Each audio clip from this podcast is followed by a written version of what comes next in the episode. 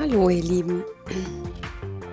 Ich musste gerade so an meinem freien Tag heute, ähm, habe ich mir so ein paar Gedanken gemacht und musste an ja, die Schule der Zukunft denken, während hier so um uns rum gerade im Herbst 2020 alles so ein bisschen zusammenzubrechen scheint und wir so kurz vorm Crash sind.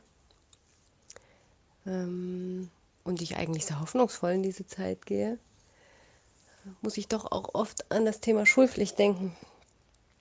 Und bin natürlich auch sehr froh, dass unser Kind noch sehr klein ist und dieses Thema für uns noch nicht so präsent ist und mir auch keine Sorgen bereitet.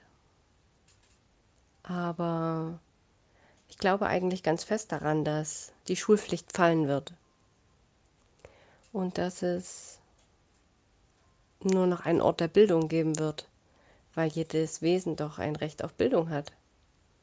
Und musste so daran denken, wie schön es doch wäre, wenn sich der Gerald Hüter, die Christina von Dreien und Bertrand und äh, André Stern zusammensetzen könnten, um unserer Menschheit mal zu erklären, und vielleicht auch einfach erstmal nur der deutschen Menschheit, äh, wie so ein Ort der Bildung aussehen sollte.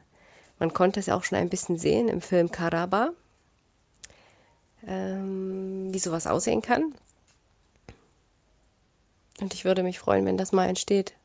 Und es gibt natürlich auch viele, viele andere, die sich mit diesem Thema schon auseinandergesetzt haben, die bereits in demokratischen, freien Schulen, Sudbury-Schulen arbeiten und die nach diesen freien Konzepten arbeiten, leben und die vor allen Dingen auch mit Strukturen in einer Schule, in solch einer Schule schon Erfahrung gemacht haben. Und nach dem Konzept, was gewünscht ist für die Menschheit, könnten die Leute dann schon daran arbeiten. Und es wäre wunderbar, wenn überall in ganz Deutschland diese Schulen entstehen würden, an wunderschönen Orten, wo Grün drumherum ist, wo man sich wohlfühlt, wo man gerne hingeht und wo auch jeder Mensch hingehen kann. Es geht nicht nur darum, dass da junge Menschen hingehen, kleine Menschen, sondern eben auch ja, jeder, der Lust hat, was zu lernen oder der Interesse daran hat, seine Leidenschaften zu teilen. Denn darum geht es eigentlich bei, beim Lernen, dass Menschen ihre Interessen teilen und äh, dass man Leidenschaften teilt dass der 80-jährige Opi mit dem Siebenjährigen vielleicht die Leidenschaft Schach teilt und die zusammen leidenschaftlich Schach spielen. Das ist doch etwas Wunderbares, wenn Menschen sich so verbinden können, wenn es da keine Grenzen gibt und wenn einfach nur das Interesse einen verbindet, nicht irgendeine Altersstruktur, eine zusammengesetzte Klasse, die irgendjemand sich so ausgedacht hat, weil das eben diese Anmeldungen in dieser Schule waren mit dem aus diesem Jahrgang heraus. Das macht doch gar keinen Sinn. Man sollte doch immer selbst entscheiden können, mit welchen Menschen man etwas zu tun haben möchte oder nicht. Es passt ja nun mal nicht, einfach nicht mit jedem. Das ist doch ganz normal. Und ich glaube, es wäre sehr befruchtend und äh, sehr bereichernd, wenn diese vier Menschen sich zusammensetzen würden. Denn ich habe mich schon lange mh, hm, natürlich mit dem Thema Freilernen beschäftigt und demokratische Schulen zum Beispiel und finde, dass es äh, ja einfach wunderbare Konzepte sind. Und als ich dann die Bände von Christina von Dreien und Bernadette von Dreien gelesen habe, ähm, musste ich feststellen, dass so wie Christina sich diese Schulen vor, vorstellt oder diese Orte der Bildung, dass sie eigentlich irgendwie genau das Gleiche beschreiben, wie äh, eine demokratische oder freie Schule sein sollte.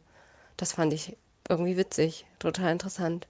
Denn sie ist irgendwie, hat aus ihrem Herzen gesprochen und aus dem, was Menschen ausmacht und was wichtig ist für das Leben. Und die anderen, glaube ich, haben eher aus auch aus Ergebnissen von Studien gesprochen und der Gerald Hüther natürlich aus äh, neurowissenschaftlicher Sicht was wie, wie ein Gehirn zum Beispiel funktioniert, wie ein Gehirn lernt, warum lernt äh, ein Gehirn in dem Zustand besser als in einem anderen Zustand. Aber dennoch war die Antwort irgendwie die gleiche. Das fand ich sehr interessant. ich denke auf jeden Fall, dass die Nachfrage nach solchen Schulen immer größer werden wird. Vielleicht vor allem nach dem, was jetzt hier auf unserer Welt passiert. Dass die Menschen merken, dass es so nicht weitergeht und dass wir unsere Kinder hier alle nur krank machen auf dieser Erde mit dem System, was schon krank ist. Warum sollte sich an ein krankes System überhaupt irgendjemand anpassen? Und ähm, an diesen Ort gehst du einfach, wenn du Interesse hast, irgendwas zu lernen. Du weißt, bist dort immer willkommen und kannst dich mit Menschen verbinden. Es ist vollkommen egal, wie alt du bist. Du kannst auch, wenn du jünger bist, ein Lehrer, sage ich mal in Anführungszeichen sein. Das sind ja meistens Lernbegleiter, die, wenn du etwas wissen möchtest, dir dabei helfen, die Antwort zu finden und sie dir nicht einfach vorsetzen, sondern du suchst sie selbst. Ähm, und du suchst eben so lange und so tief, wie du das möchtest. Und du entscheidest selbst, äh, wofür du dich gerade interessierst. Dein Herz sagt es dir, was gerade dran ist in deinem Leben. So machen das nämlich junge Menschen. Die spüren ganz instinktiv, was ist jetzt gerade dran für mich. Möchte ich mich gerade lieber bewegen, weil ich nicht, ich kann einfach nicht still sitzen, ich möchte lieber klettern. Und jetzt möchte ich lieber basteln. Und jetzt möchte ich eigentlich zu gern dieses Buch da lesen. Also wie geht denn lesen? Das weiß dieser junge Mensch ganz, ganz instinktiv, tief aus seinem Herzen heraus. Und wenn man diesen Menschen die Möglichkeit gibt, so zu sein, wie sie sind und das zu tun, was, was ihr, hm, was ihre Intuition ihnen von selbst heraus sagt, dann läuft eigentlich immer alles glatt. Niemand greift ein und der junge Mensch kann selbst entscheiden, wofür er gerade bereit ist, sein Hirn gerade bereit ist das ist etwas Wunderbares, weil er dann einfach frei entscheiden kann. Und ähm, ich fände es schön, wenn es solche Themenbereiche gibt, wie zum Beispiel Kräuterkunde, in der Natur leben, mit der Natur leben, Permakultur zum Beispiel. Wie darf ich mit der Natur leben und äh, doch ihre Früchte ernten? Wie bereite ich sie zu? Was kann ich daraus kochen? Basenüberschüssige Ernährung, wunderbar. Den mm, jungen Menschen oder allen Menschen zu erklären, ähm, wie eine gesunde Ernährung aussieht. Natürlich pflanzenbasiert. Mm. Natürlich gibt es dort auch Arbeiten mit Holz, handwerkliche Sachen, mm, indem man zum Beispiel eine, habe ich neulich erst wieder in einer Doku gesehen, ich weiß nicht, ob das in Rumänien war, so eine Waschmaschine. Das war an einem, ich glaube, so ein, so ein Wasserrad aus Holz, ganz alt. Äh, das Wasser stürzte einfach hinunter auf der einen Seite und sie haben da so ein, wie so ein Holzgefäß gebaut, aber mit Stäben, wo das Wasser abläuft und da haben die ihre Teppiche drin gewaschen. Ganz rein mechanisch, ohne, ohne irgendwelche Chemikalien. Sowas kann man zum Beispiel bauen. Und ähm, was vor allen Dingen wichtig ist, dass äh, dort äh, gibt es Meditationsstunden zum Beispiel, wo man seinen Geist runterfährt und lernt, sich zu zentrieren. Das ist eine wunderbare Sache. Oder es gibt solche Themenbereiche wie, wie gehe ich mit Angst um in meinem Leben?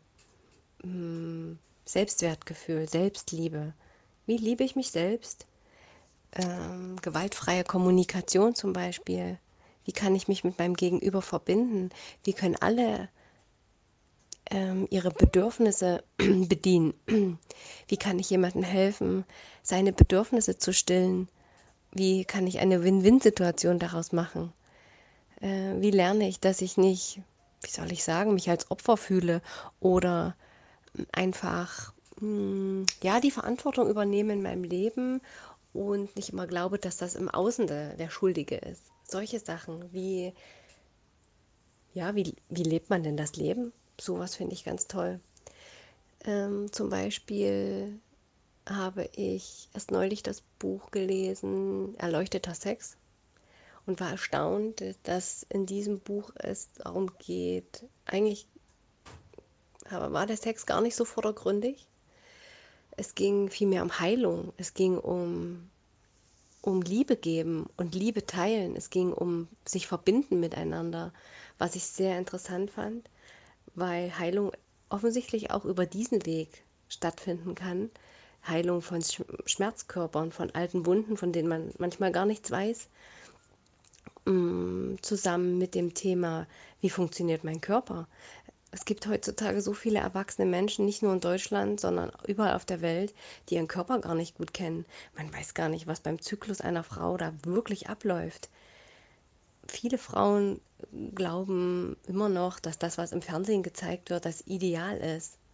Aber weil man einfach keine Vulven sieht, irgendwo äh, im Internet vielleicht, aber so sieht man keine. Wie sieht denn das aus? Was gibt es für verschiedene Penisse? Was gibt es für verschiedene Vulven? Dass man mal einen Blick dafür bekommt, was normal ist auf dieser Welt, dass man anfängt, sich selbst als normal zu empfinden, dass man seinen Körper als Geschenk empfindet, als Haus, in dem man sein Leben lang wohnt und dass man nicht Idealen hinterherjagt, die total schwachsinnig sind, weil kein Mensch so aussieht. Ähm,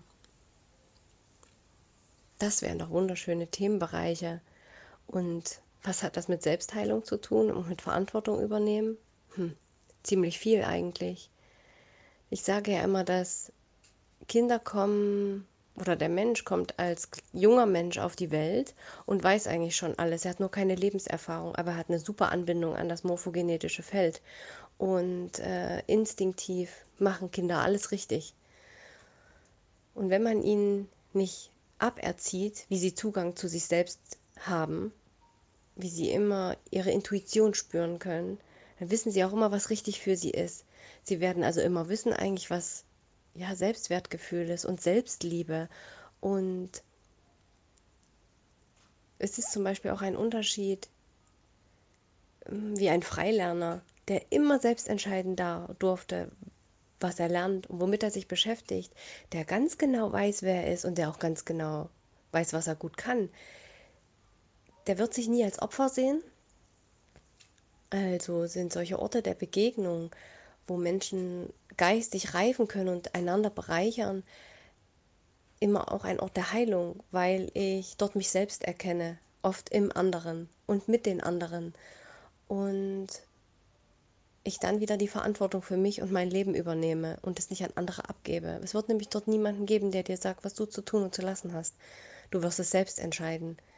Wenn du Hilfe brauchst, wirst du immer jemanden finden, der dir helfen kann. Du kannst dich mit anderen verbinden und du kannst dich inspirieren lassen, du kannst die Seele baumeln lassen. Aber es wird immer jemand da sein, der gerne mit dir Zeit verbringt, mit dem du eine Gemeinschaft bilden kannst, mit dem du ein Ziel erreichen kannst. Aber du wirst dich selbst kennenlernen, weil dir die Zeit gegeben wird, selbst zu erforschen, was in dir steckt. Und so wirst du automatisch die Verantwortung für dein Leben übernehmen und wirst dich nicht schlecht fühlen und wirst sehen, was in dir steckt. Ich glaube, das wird eine wunderschöne Zukunft sein, wenn es solche Orte der, Orte der Bildung gibt, überall. Und dann nicht nur eine einzige irgendwo mitten in Berlin, sondern vor allem um die Großstädte drumherum im Grünen. Da freue ich mich schon drauf. Und äh, ich glaube, dieses Bild habe ich in meinem Kopf jetzt schon visualisiert und freue mich, wenn es kommt. Wenn diese wundervollen Orte entstehen. Vielleicht gibt es ja irgendwann mal ein Treffen von den vier Leuten. Da würde ich sehr, sehr gerne Mäuschen spielen. Hm. Alles Liebe.